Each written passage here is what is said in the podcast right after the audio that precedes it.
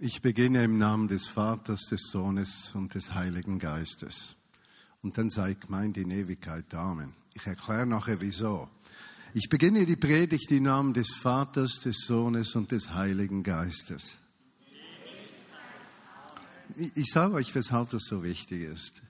Wenn Menschen zusammenkommen in der Gegenwart Gottes, wie wir das tun, das habt ihr gemerkt, die Anbetungszeit war nicht ein Lobpreis seines Tuns, sondern wir sind gemeinsam als, als ganze Gemeinde, gottesdienstliche Gemeinde in seine Gegenwart gekommen. Da geht es nicht darum, was du kriegst oder was an dir geschieht. Da geht es nur um ihn und die Nähe zu ihm. Und genauso wie diese Anbetungszeit uns verbindet mit allen Christen aller Kontinente, aller Zeiten und aller christlichen Bekenntnisse, ist auch der Beginn eines Gottesdienstes, wenn wir sagen, im Namen des Vaters, des Sohnes und des Heiligen Geistes, dann verbindet das uns mit der ganzen Kirche Jesu. Und das ist wie ein Türöffner für Gottes Wirken. Das ist mein Nachfolger. Ein weiterer meiner Nachfolger.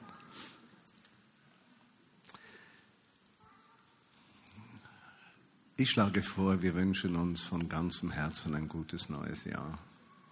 Wollen wir das schnell tun? Besonders macht auch das, während das geschieht, möchte ich allen Podcast hören sagen, ich wünsche euch ein gesegnetes, gutes neues Jahr. Ich wünsche dir, wenn du diese Botschaft hörst über Podcast, dass der Geist Gottes über dich kommt, dass etwas Neues aufbricht, dass du die Güte und Herrlichkeit Jesu erleben kannst, dass ein Aufbruch in deinem Herzen und Leben stattfinden kann. Die Vineyard Bern, die Vineyard Bern, die Vineyard Bern ist eine Gemeinschaft.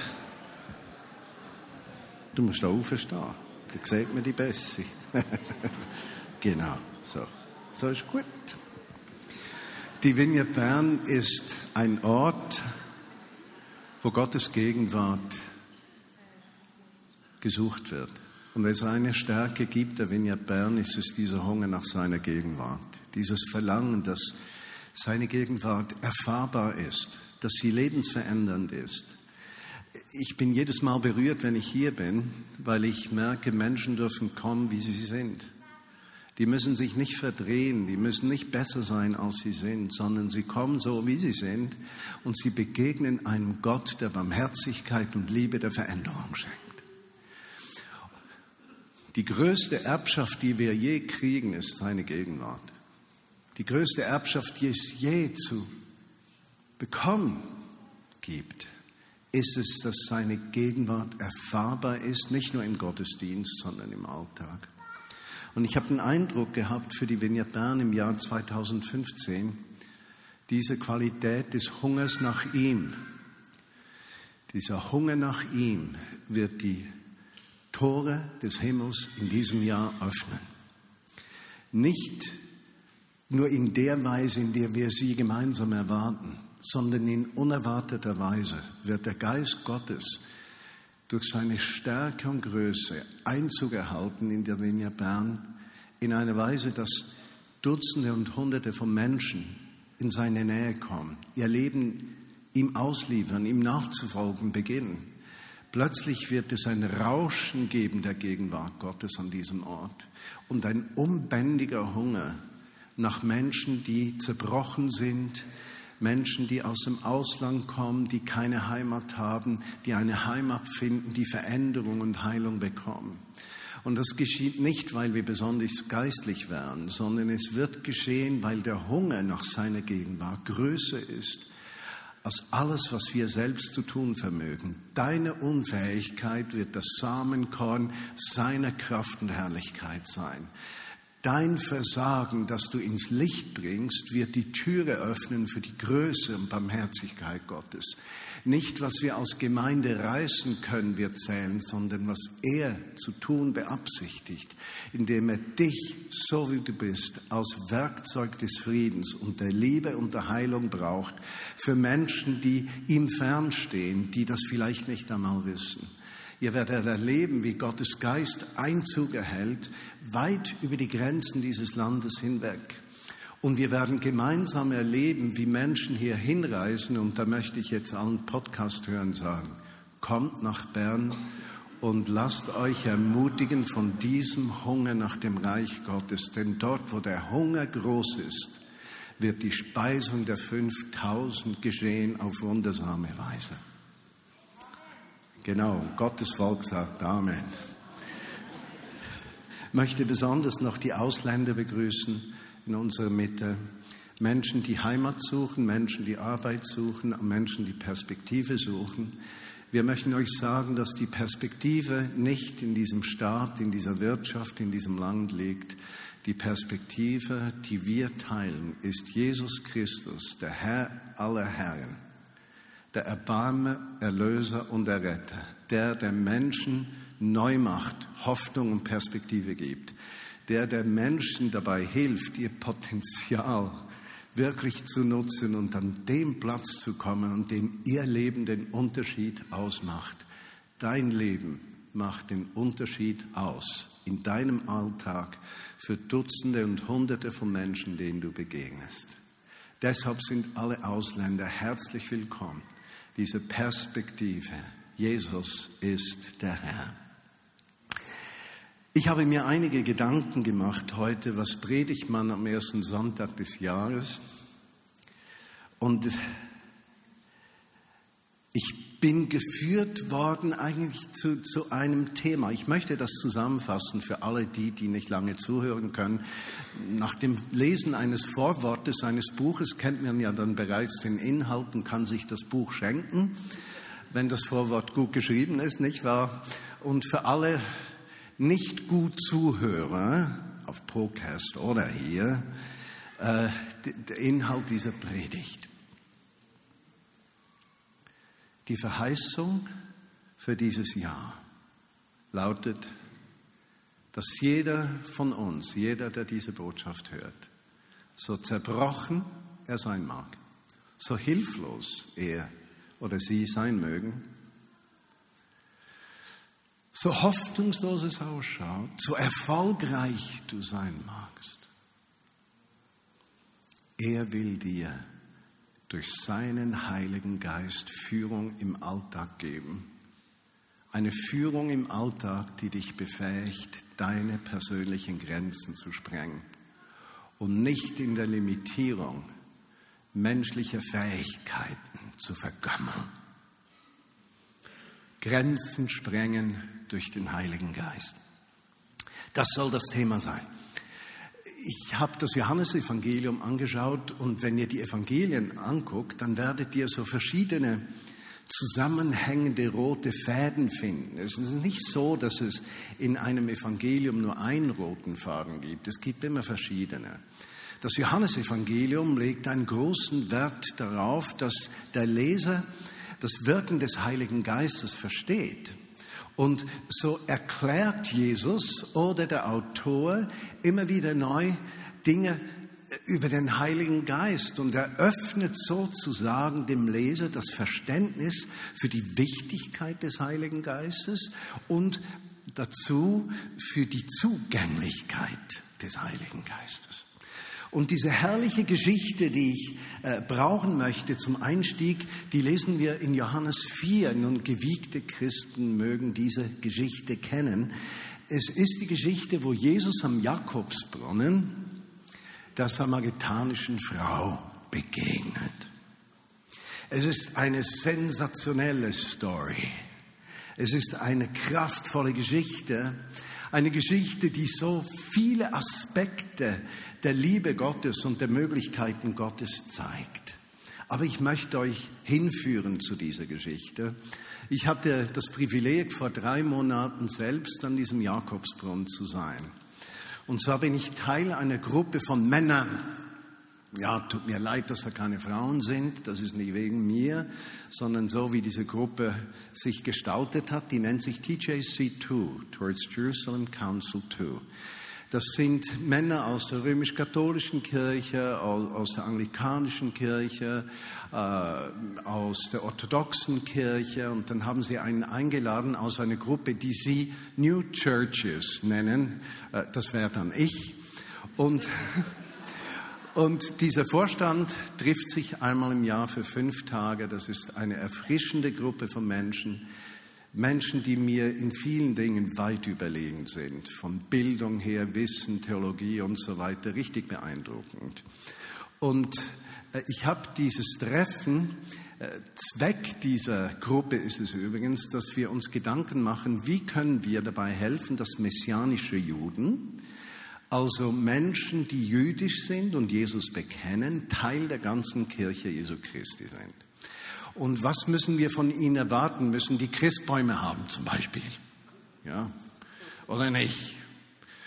Dürfen die sich noch beschneiden lassen oder eben nicht? Dürfen, die, dürfen sie die biblischen Feste feiern oder nicht? Und könnte es heißen, dass die biblischen Feste für uns auch wichtig sind? Alles solche Dinge. Wir beschäftigen uns auch mit der Versöhnung zwischen palästinensischen Christen und messianischen Juden und haben jedes Mal eine unglaubliche Zeit. Der Präsident von Jugend mit einer Mission, John Dawson, ist dort auch dabei und es ist für mich ein richtiges Vorrecht, überhaupt im Kreis dieser Männer. Also die Damen, die Frauen sind jeweils in der Fürbittegruppe. Ja, die haben auch eine Rolle. Ah, ich habe ja nicht gesagt, das sei von mir gekommen. Das ist einfach, wie es ist.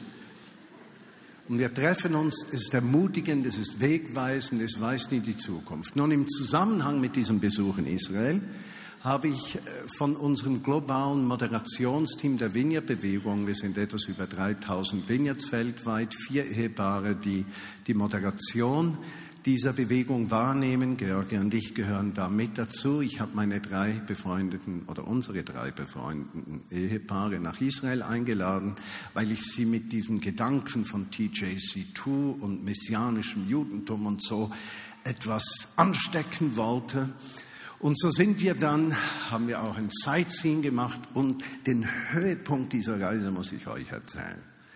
War jemand von euch schon mal beim Jakobsbrunnen? Ja, zwei, drei, vier. Wow.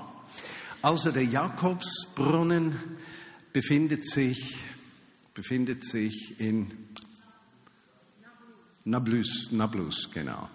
Nablus liegt, je nach politischer Korrektheit gesagt, äh, Judäa, Samaria oder im Holy Land, das klingt etwas zu fromm für mich, besetzte Gebiete oder wie man das nennen möchte, also auf der Westbank zum Beispiel. Und Nablus ist eine alte Stadt und dort gibt es eine griechisch-orthodoxe Kirche und dort ist der Jakobsbrunnen. Nicht weit von Sichem weg. Sichem ist eine Stadt, ein Ort, wo Abraham als er von Chaldea kam, den ersten Schritt gemacht hat ins verheißene Land.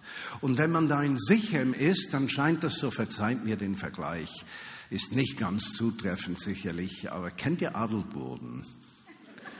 Ja. Also man hat so ein Flash, als wäre es in Adelboden. Für unsere deutschen Zuhörer ist es genauso fremd wie Sichem auf jeden Fall hat man das Gefühl, man sei am Ende der Welt, die Berge rundherum, die, die, die machen alles zu. Und es ist beeindruckend zu sehen, ach, da kam Abraham. Und da sei das verheißene Land. Und was ich nicht wusste vorher, dass einer der Berge, die dort sind, der Berg Gerazim ist. Als es zur Teilung des Nord- und Südreichs kam, die hatten einige Probleme nach Salomo das Land zusammenzuhalten, haben sich zehn Stämme abgespalten äh, von Juda und Benjamin und die, und die gingen dann eigene Wege, nicht wahr? Und die haben begonnen, am Berg Gerazim zu opfern. Und das Verrückte ist, das geschieht heute noch. Die Samaritaner leben heute noch da und zwar sind es ungefähr 300. An einem anderen Ort in Israel gibt es nochmal 500, gibt ungefähr 800 Samaritaner. Und die opfern nach wie vor, opfern die Lämmer. Und die haben das seit tausenden von Jahren getan und dann gibt's so einen Berg hinter dem Berg, wir würden das Abfallhalde nennen, und die besteht ausschließlich aus der Asche der Opfer, die gebracht wurde. Und so können Archäologen können heute so einen Finger reinstecken und sagen, da waren sie vor 2300 Jahren und da waren sie vor 1800 Jahren und so weiter. Und wenn du da stehst, bist du überwältigt. Nun, es heißt in dieser Geschichte von Jesus, dass er sich von Galiläa, äh, von Judäa aufgemacht habe nach Galiläa. Und einer der möglichen Wege führt durch dieses Gebiet, in dem die Samaritaner lebten. Nun, das waren nicht die Hauptstraßen damals. An den Hauptstraßen hatten die Römer große Städte, einflussreiche Orte. Und ich könnte mir vorstellen, er wäre da aufgehalten worden. Jesus ging also durchs Hinterland. Auf dem Weg nach Galiläa kam er durch dieses Gebiet Samaria. Und er kommt nach Nablus und er kommt zu diesem Brunnen, dem Jakobsbrunnen. Und er heißt so, weil Jakob dort seine Rebekka getroffen hat. Und wie er dort ist, zur Mittagszeit ist da bereits eine Frau. Und diese Frau zieht Wasser. Nun, sehr außergewöhnlich, dass diese Geschichte im Kapitel 4 erscheint als Türöffner für das Verständnis eigentlich des Wirkens des Heiligen Geistes. Doch wir werden diese Sache schon auf die Spur kommen. Weshalb um zwölf? Nun, offensichtlich ging die Leute früh morgens Wasser ziehen. Denn am Morgen früh bereitete man sich auf den Tag vor. Es war noch nicht so heiß. A, und man konnte sich dann auf den Tag einlassen, den Tag planen. Also kamen die Frauen morgens früh äh, zur Wasserstelle, zum Brunnen. Außer zwei Arten von Frauen. Die einen waren die, die nicht Schlange stehen wollten. Und die anderen waren diejenigen, die nicht akzeptiert waren in der Gesellschaft, sondern aus irgendeinem Grund ausgeschlossen waren. Die kamen später und so war diese Frau eine dieser Art. Entweder wollte sie nicht Schlange stehen oder, wie man dann später im Verlauf der Geschichte sieht, war sie vom eigenen Volk, den sogenannten Samaritanern, ausgeschlossen, ausgegrenzt. Sie passte nicht dazu. Jesus kommt zu ihr und heißt sie ihm Wasser geben. Die Frau ist schockiert und sagt, wie kannst du als Jude das nur von mir verlangen? Hier kommt die zweite Botschaft. Die ist nämlich, dass die Juden die Samaritaner mehr verachtet haben als Heiden. Nun interessant zu wissen, dass Samaritaner sich an die Torah, die ersten fünf Bücher Mose halten. Den Rest dessen, was wir Altes Testament nennen, kennen sie nicht aus Wort Gottes und versuchen, eine reine Art ihres Glaubens zu leben. Aber da war eine höchste Ablehnung der Juden gegenüber der Samaritaner. Jesus hat das ja in einer anderen Geschichte auch so herrlich dargestellt. Erinnert ihr euch an die Geschichte des barmherzigen Samariters? Da nimmt er auch einen besonders frommen Vineyarder auf der einen Seite, der an der Not des Menschen vorbeigeht, und dann nimmt er einen Samaritaner, einen, wie soll ich sagen, Kosovo-Albaner, und sagt, schaut mal, der Kosovo-Albaner ist barmherziger als der fromme Vineyarder.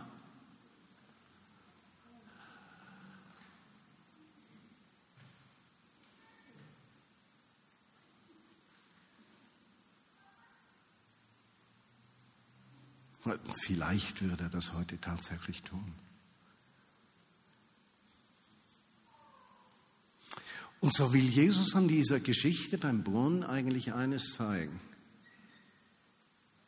dass er sich, der Sohn Gottes, denen nähert, die ausgegrenzt, hoffnungslos sind, Versager sind, die es nicht geschafft haben. Heißt es, dass die, die erfolgreich sind, Die, die es geschafft haben, die, die was vorzuweisen haben, nicht das Interesse von Jesus wecken? Nein, das heißt es nicht. Die Erfolgreichen sind genauso geliebt wie die anderen, aber im Volksdenken drin. Damals wie heute nimmt man an, dass wenn ein Mensch gesegnet ist, dass er mit Gott auf gutem Fuß steht.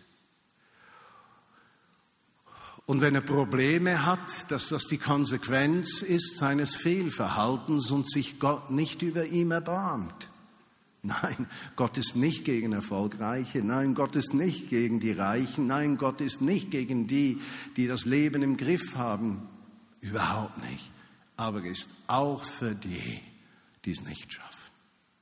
Und so öffnet Jesus mit dieser Geschichte am Brunnen, am Jakobsbrunnen, die Tür für das Verständnis. Ich lese euch vor. Da kam eine samaritanische Frau zum Brunnen, um Wasser zu holen. Jesus bat sie, gib mir zu trinken. Überrascht sagt die Frau, wie kannst du mich um etwas bitten oder mich bitten, dir zu trinken zu geben? Du bist doch Jude. Ich bin eine Samaritanerin. In Klammern steht in meiner Bibel, die Juden meiden nämlich jeden Umgang mit den Samaritanern. Jesus antwortete, wenn du wüsstest, worin die Gabe Gottes besteht und wer es ist, der zu dir sagt, gib mir zu trinken, dann hättest du ihn gebeten und er hätte dir Quellwasser gegeben, lebendiges Wasser. Herr, wandte die Frau ein, Du hast doch nichts, womit du Wasser schöpfen kannst, und der Brunnen ist tief. Woher willst du denn dieses lebendige Wasser nehmen? Bist du etwa mehr als unser Stammvater Jakob, der uns diesen Brunnen gegeben und selbst von seinem Wasser getrunken hat, er und seine Söhne und seine Herden? Jesus gab ihr zur Antwort, jeder, der von diesem Wasser trinkt, wird wieder Durst bekommen. Wer aber von dem Wasser trinkt, das ich ihm geben werde, wird nie mehr durstig sein. Das Wasser, das ich ihm gebe, wird in ihm zu einer Quelle werden. Habt ihr das gehört? Das Wasser, das ich gebe, wird in ihm zu einer Quelle werden, die unaufhörlich fließt bis ins ewige Leben. Was sagt die Frau? Herr, gib mir dieses Wasser, dann werde ich nie mehr Durst haben und muss nie mehr hierher kommen. Das sind einige schöne Dinge drin noch. Der Jakobsbrunnen ist tatsächlich sehr tief. Also Georgi und ich haben äh, ab und zu diskutiert, wie lange es dauert, wenn du Wasser reinwirfst, bis es unten aufschlägt. Äh, ich glaube, Georgi hat fünf Sekunden gesagt, ich habe zehn Sekunden gesagt. Ich habe dann den Spezialisten gefragt, der hat gesagt siebeneinhalb Sekunden. Aber es dauert lange. Das Wasser, ich habe es getrunken, in vollen Zügen, ist kühl, ist frisch, ist rein. Ich habe keinen Durchfall gekriegt davon. Es ist eine orthodoxe Kirche dort, ein Priester mit Vision und viel Jesusliebe, mit dem ich Italienisch sprechen konnte, weil er neben Griechisch vor allem Italienisch spricht. Und wir hatten eine gute Zeit und am Schluss hatte Georgia mich gesegnet. Das war einfach einmalig. Der Brunnen ist tief, noch heute. Etwas anderes, was interessant ist, die Frau ist eine typische Frau. Habt ihr das gemerkt beim Hören des Textes? Die ist praktisch. Die fragt zuerst, ja, wie willst du da irgendwie Wasser holen? Hast ja keinen Kessel. Das ist eine praktische Frage, nicht wahr? Als ihr Jesus dann die Antwort gibt, dann sagt sie, Herr, gib mir auch von diesem Wasser. Denn da muss ich ja nicht mehr hier hinkommen. Ja, in der Hitze des Tages, wenn wir schauen, dass keiner hier ist, damit ich alleine hier bin, weil die nicht wollen, dass ich mit ihnen zusammen quatsche und ja, den Dorftratsch halte, weil ich ausgestoßen bin, dann geht es mir besser. Eine praktische Frau. Was sagt Jesus hier? Jesus sagt zu ihr, wenn du davon trinkst, wirst du nie mehr Durst haben, A, B, und du wirst zu einer ständigen Quelle selbst. Und diese Geschichte öffnet eigentlich die, die ganzen Gedanken, die Johannes in seinem Evangelium über den Heiligen Geist hat. Ihr werdet das nachher merken. Wovon spricht er denn, wenn er von Wasser spricht? Jesus. Nun, Im Johannesevangelium Kapitel 7, Verse 37 bis 39 geht die Geschichte nämlich weiter. Nicht in gleicher Weise, keine Angst, aber inhaltlich nimmt Jesus diesen roten Faden wieder auf. Hier heißt es, am letzten Tag, dem größten Tag des Festes, trat Jesus vor die Menge und rief, wer Durst hat, soll zu mir kommen und trinken. Wenn jemand an mich glaubt, werden aus seinem Inneren, wie es in der Schrift heißt, Ströme von lebendigem Wasser fließen. Hallo? Johannes 4. Der nimmt den Gedanken auf, führt ihn weiter. Vers 39. Jetzt löst er das Geheimnis auf. Er sagt das im Hinblick auf den Heiligen Geist, den die empfangen sollten, die an Jesus glaubten. Der Geist war zu jenem Zeitpunkt noch nicht gekommen, weil Jesus noch nicht in seiner Herrlichkeit offenbart worden war. Die Geschichte geht weiter. Also jetzt hat sich die Frage aufgelöst, wovon hat Jesus mit der Frau am Brunnen gesprochen? Er hat eigentlich inhaltlich über den Heiligen Geist gesprochen zu ihr. Und es ist ja interessant im Vers 24, dass er dann im Kapitel 4 gesagt hat, dass es um die Anbetung geht. Nicht unbedingt hier auf dem Berg Gerazim, der ist gleich nebendran, der ist gleich beim Jakobsbrunnen, den sieht man von dort, äh, sondern Anbetung kommt aus dem tiefsten Herzen heraus. Er hat dieser Frau vom Heiligen Geist erklärt und sie hat es noch nicht genau begriffen, was sie aber erkannt hat ist, dass dieser Mann, wie wir am Schluss des Kapitels 4 lesen, der Messias, der Retter, der Erlöser ist. Der, der das Leben in Fülle zugänglich macht für alle Menschen. Als Christen, wenn du hier sitzt und du folgst Jesus noch nicht nach, als Christ bist du nicht notwendigerweise ein besserer Mensch als ein Nicht-Christ. Das haben die meisten von uns bereits herausgefunden. Bei einigen dauert das etwas länger als bei anderen, aber generellerweise findet das jeder aus. Aber es gibt einen Unterschied. Durch Jesus Christus kommt das Potenzial von Lebensveränderung jeden Tag in unsere nächste Nähe. Und die Möglichkeit, unsere Gaben, unser Potenzial einzusetzen zum Wohl des Reiches Gottes und zum Wohl der Menschheit wird ganz neu geweckt, weil ein Christ jeden Tag neu beginnen kann, weil er nicht aus eigener Kraft lebt, sondern aus dieser Kraft, die in ihm wohnt, dem Heiligen Geist. Wow. Jesus hat gesagt, wenn du glaubst, wie die Schrift sagt, was heißt das, so zu glauben, wie die Schrift sagt, dass dann diese innere Quelle nie äh, versiegen wird? Er nimmt direkt Bezug auf Johannes 4, auf diese Geschichte mit der Frau am Brunnen. Was bedeutet das zu glauben, wie die Schrift sagt? Ich meine, es geht ihm darum, den Menschen klarzumachen, dass sie seinen Verheißungen glauben. Äh, vielleicht besser Vertrauen schenken können. Schaut mal, wir haben ein Problem. Wenn ihr glaubt, wie die Schrift sagt, haben wir nicht nur in der deutschen Sprache, aber auch in der deutschen Sprache ein Problem. Glaube hat so zwei Bedeutungen. Kommst du morgen? Ich glaube schon. Das heißt, das Wort Glaube ist ein Zeichen von Unverbindlichkeit, eine Bedeutung von Glaube. Kommst du morgen? Ich glaube schon. Das heißt, du möchtest eigentlich, aber weißt nicht, ob du wirklich kommen willst und vielleicht willst du gar nicht und hast nicht den Mut zu sagen, dass du nicht kommen wirst. Ich glaube schon. Für Menschen, die christlich aufgewachsen sind oder christlich sozialisiert sind, ist Glaube dann sehr häufig ein Ausdruck von Leistung. Also du glaubst, wie die Schrift sagt, wenn du A keine Fehler machst und wenn du mit deinem Verstand Turnübungen machst, um jeden Zweifel in deinem Denken zu beseitigen und du vergisst dabei, dass Zweifel Voraussetzung sind zum Glauben. Zweifel sind die Dünger des Glaubens. Wer nicht zweifelt, kann nicht glauben.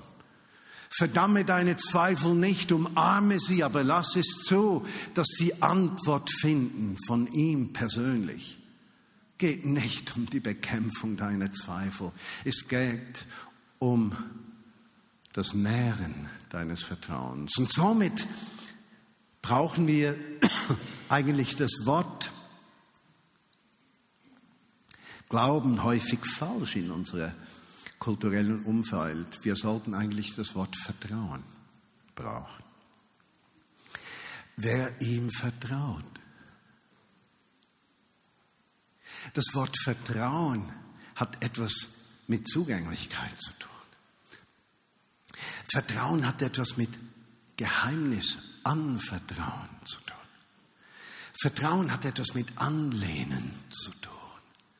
Also wer Jesus anlehnt, wer ihm die Geheimnisse des Herzens anvertraut, wer ihm Vertrauen schenkt, wer nicht zweifelt an seiner Güte, sondern sich auf seine Güte einlässt, das ist der Mensch, der glaubt. Nicht der, der riesige Leistungen vollbringt. Dieses Vertrauen öffnet die Tür. Und wenn es darum geht zu glauben, dann heißt das nichts anderes als, ich will von heute an mein Vertrauen ganz auf Jesus setzen. Er ist meine Quelle. Er ist mein Versorger. Er wird mich nicht fallen lassen. Ich muss ihm nicht beweisen, Johannes 4, dass ich fehlerlos bin. Ich muss ihm nicht beweisen, dass ich keine Sünden begebe, begehe. Ich muss ihm nicht beweisen, dass ich das Leben im Griff habe. Ich muss ihm nicht beweisen, dass ich erfolgreich bin. Ich kann ihm in meiner Schwachheit und Zulänglichkeit Vertrauen schenken. Vertrauen, wie die Schrift sagt, auch wenn wir herausgefordert sind. Wie oft gibt es Dinge, die wir nicht verstehen? 2014. Tony Glower, den ich seit Jahrzehnten kenne, Knieoperation, stirbt über Nacht, einfach so.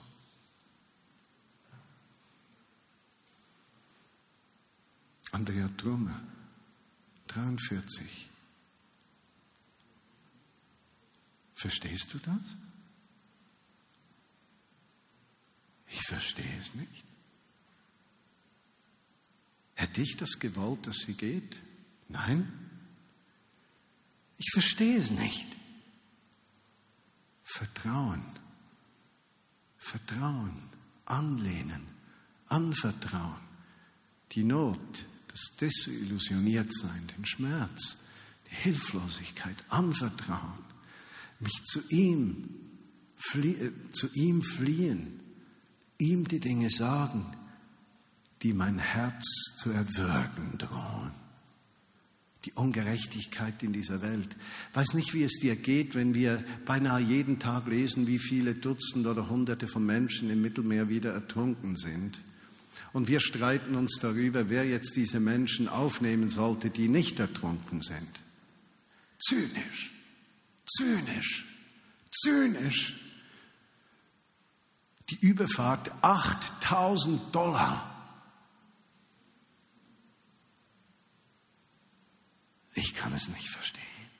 Wenn Erfolg ausbleibt, wir uns das gewünscht haben, Ziele, die wir nicht erreicht haben, du hast eine Prüfung versiebt und irgendwie deine berufliche Zukunft ist bedroht, deine Ehebeziehung ist unter massivem Druck, deine Kinder gehen eigene Wege, deine Eltern haben dich abgelehnt und alles scheint nicht so zu sein, wie es sein müsste. Hoffnungen, die sich wie Nebel auflösen und in all diesen Dingen 2015 ihm vertrauen, mich ihm anvertrauen, Raum schaffen für den Heiligen Geist. In Johannes 14, 15, Kapitel 14 und 15 geht dann der Autor wieder einige Schritte weiter. Kapitel 14 schreibt er zum Beispiel in äh, Vers 17, äh, wenn ihr mich liebt, haltet ihr euch an meine das Wort Gebot ist was falsch. Ordnungen, Verzeihung. Haltet ihr euch an meine Ordnungen und ich will den Vater bitten und er wird euch einen anderen Advokaten geben. Advokaten, Rechtsanwalt zur Seite, Juristen zur Seite stellen, um euch zu helfen, um immer mit euch zu sein. Wer ist das? Der Heilige Geist der Wahrheit. Die Welt kann ihn nicht annehmen, weil sie ihn nicht sieht und ihn nicht kennt, aber ihr kennt ihn, denn er lebt in euch und wird in euch sein. Ich werde euch nicht aus Waisenkinder zurücklassen. Hallo? Johannes 4, Johannes 7, Johannes 14.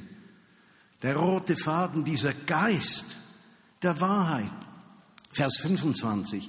All das habe ich gesprochen mit euch, aber der Advokat, der Heilige Geist, den der Vater in meinem Namen senden wird, wird, wird euch in allen Dingen unterweisen und euch an alles erinnern, was ich euch gesagt habe. Nicht nur die, die das zugehört haben, sondern dich und mich. Dieser Geist Gottes erinnert mich. Der braucht Raum in mir. Wow, Kapitel 15, Vers 26, wenn der Advokat kommt, den ich euch senden werde von meinem Vater, den Geist der Wahrheit, der vom Vater ausgeht, er wird mich bezeugen und ihr sollt ebenso meine Zeugen sein. Der rote Faden ist, dass diese Frau am Brunnen die Verheißung bekommen hat, dass dieser kraftvolle, heilige Geist in ihr zu einer Quelle des Lebens wird inmitten der Stürme des Lebens. Und dieser Hunger und Durst nach seiner Gegenwart öffnet uns für Gottes Möglichkeiten, die unsere Möglichkeiten bei weitem übersteigen.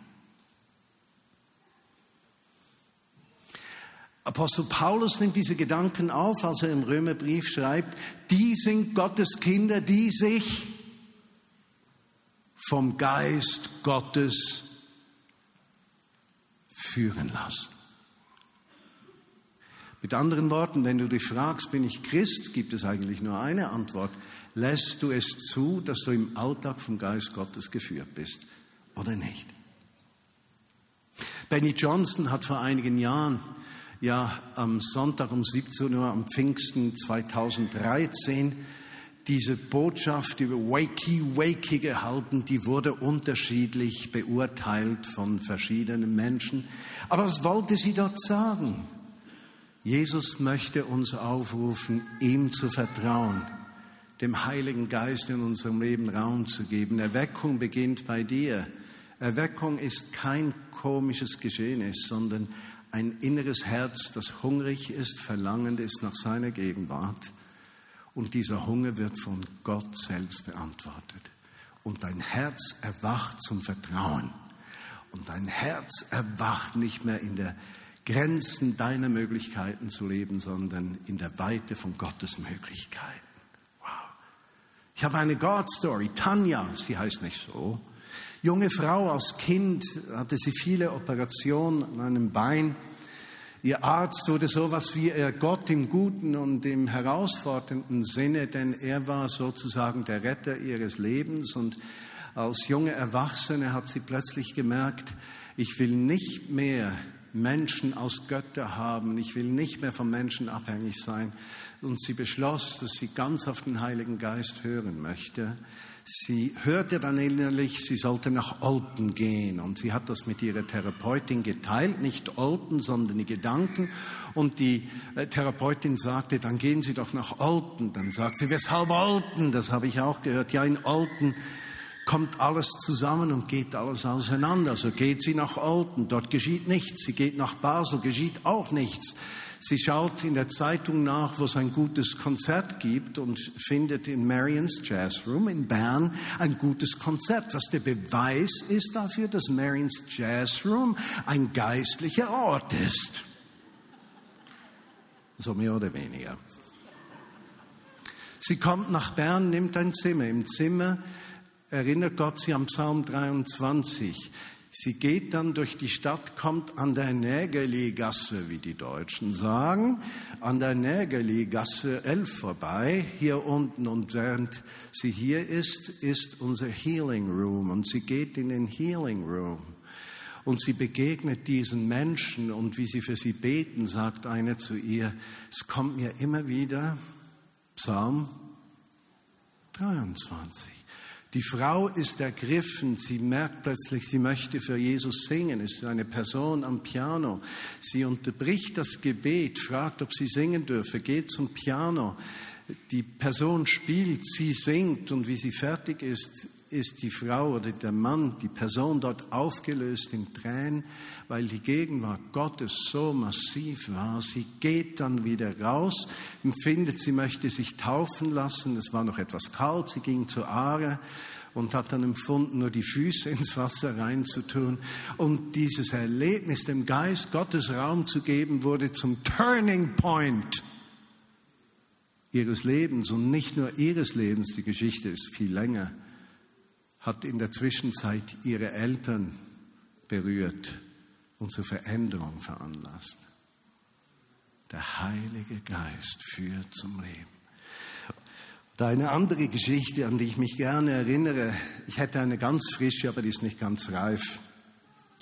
Äh, ich erinnere mich, wie wir vor Jahren noch am Stockernweg unsere Büros hatten und äh, wir hatten ein Angebot an der Zeughausgasse und haben da gefragt, ob wir die Büros vom Büro von Graffenried mieten könnten.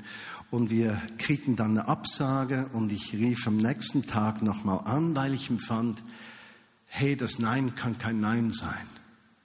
Das habe ich gelernt. Ein Nein der Menschen ist nicht immer ein Nein Gottes. Und so habe ich den angerufen und dieser Herr, der verantwortlich war, war da nicht sehr erquickt, sondern hat mir so ziemlich seine Art gesagt, was ich überhaupt denke, diese Frechheit, die ich hätte, er hätte doch Nein gesagt und dann sei das nichts und ich sage, störe mich. Ich habe mich dann entschuldigt, nach einigen Tagen kriegen wir den Anruf, ob wir das Haus immer noch möchten. Weshalb? Nun, der Chef, le Patron, Charles de Graffried.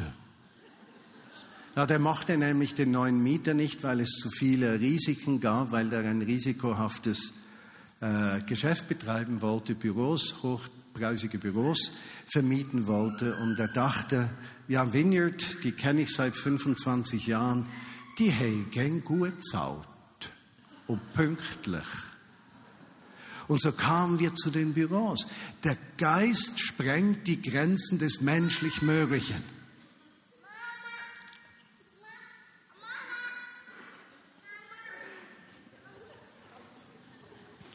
Er übt. Der Geist Gottes sprengt die Grenzen des Möglichen.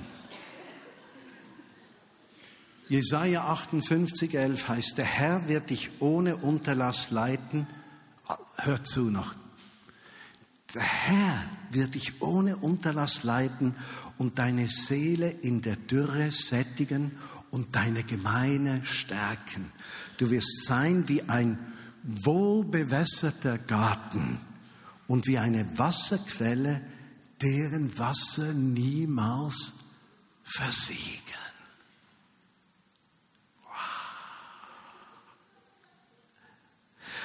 Wollen wir erleben in 2015, wie der Heilige Geist uns im Alltag führt. Ah, ich habe noch ein Erlebnis in Berlin-Köpenick. Ich gehe einkaufen in Kaisers äh, mit, mit dem Rentner Porsche. Ich habe ja mich schon etwas halb geweigert, bei meiner Frau so einkaufen zu gehen. Es sieht einfach schon etwas bekloppt aus, wenn du mit diesem Wackerli einkaufen gehst. Auf jeden Fall, wie ich da vor die Tür komme, steht eine Roma vor der Tür. George hatte ab und zu mit ihr gesprochen und der Impuls des Geistes war, kaufe für sie auch ein, aber kaufe für sie das Beste ein, was du findest. So gehe ich rein, habe einen großen Wagen, vorne mein Zeug, hinten ihr Zeug. Ich habe das beste Öl gekauft. Alles, was ich gerne möchte, habe ich gekauft. Und dann gehe ich raus und wie ich auf die Frau zugehe, schaut sie mir offen in die Augen und sagt, Christian, Christian, Christian, bist du Christ? Ich war zutiefst berührt. dass wir als Christen erkennbar sind, wenn das Wasser des Lebens durch unser Herz fließt und der Geist Gottes Kontrolle über unser Handeln hat und wir unseren Alltag ihm ausliefern. Ich habe ihr die Tasche gegeben, ihr hättet die Augen sehen sollen. Und ich hätte mir gewünscht, sie hat zwei Kinder, ich hätte mir gewünscht zu sehen, als sie nach Hause kam, wie die Familie reagierte.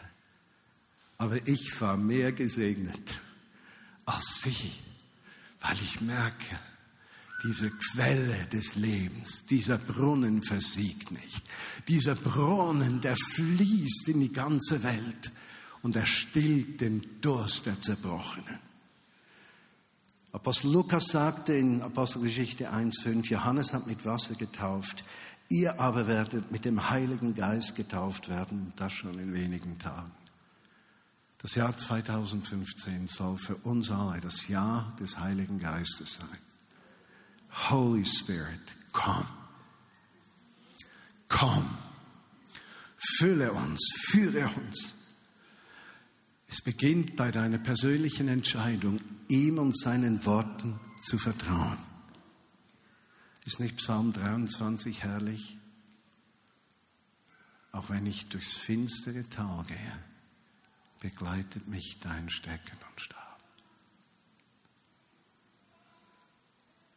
Werden Herausforderungen kommen? Ja.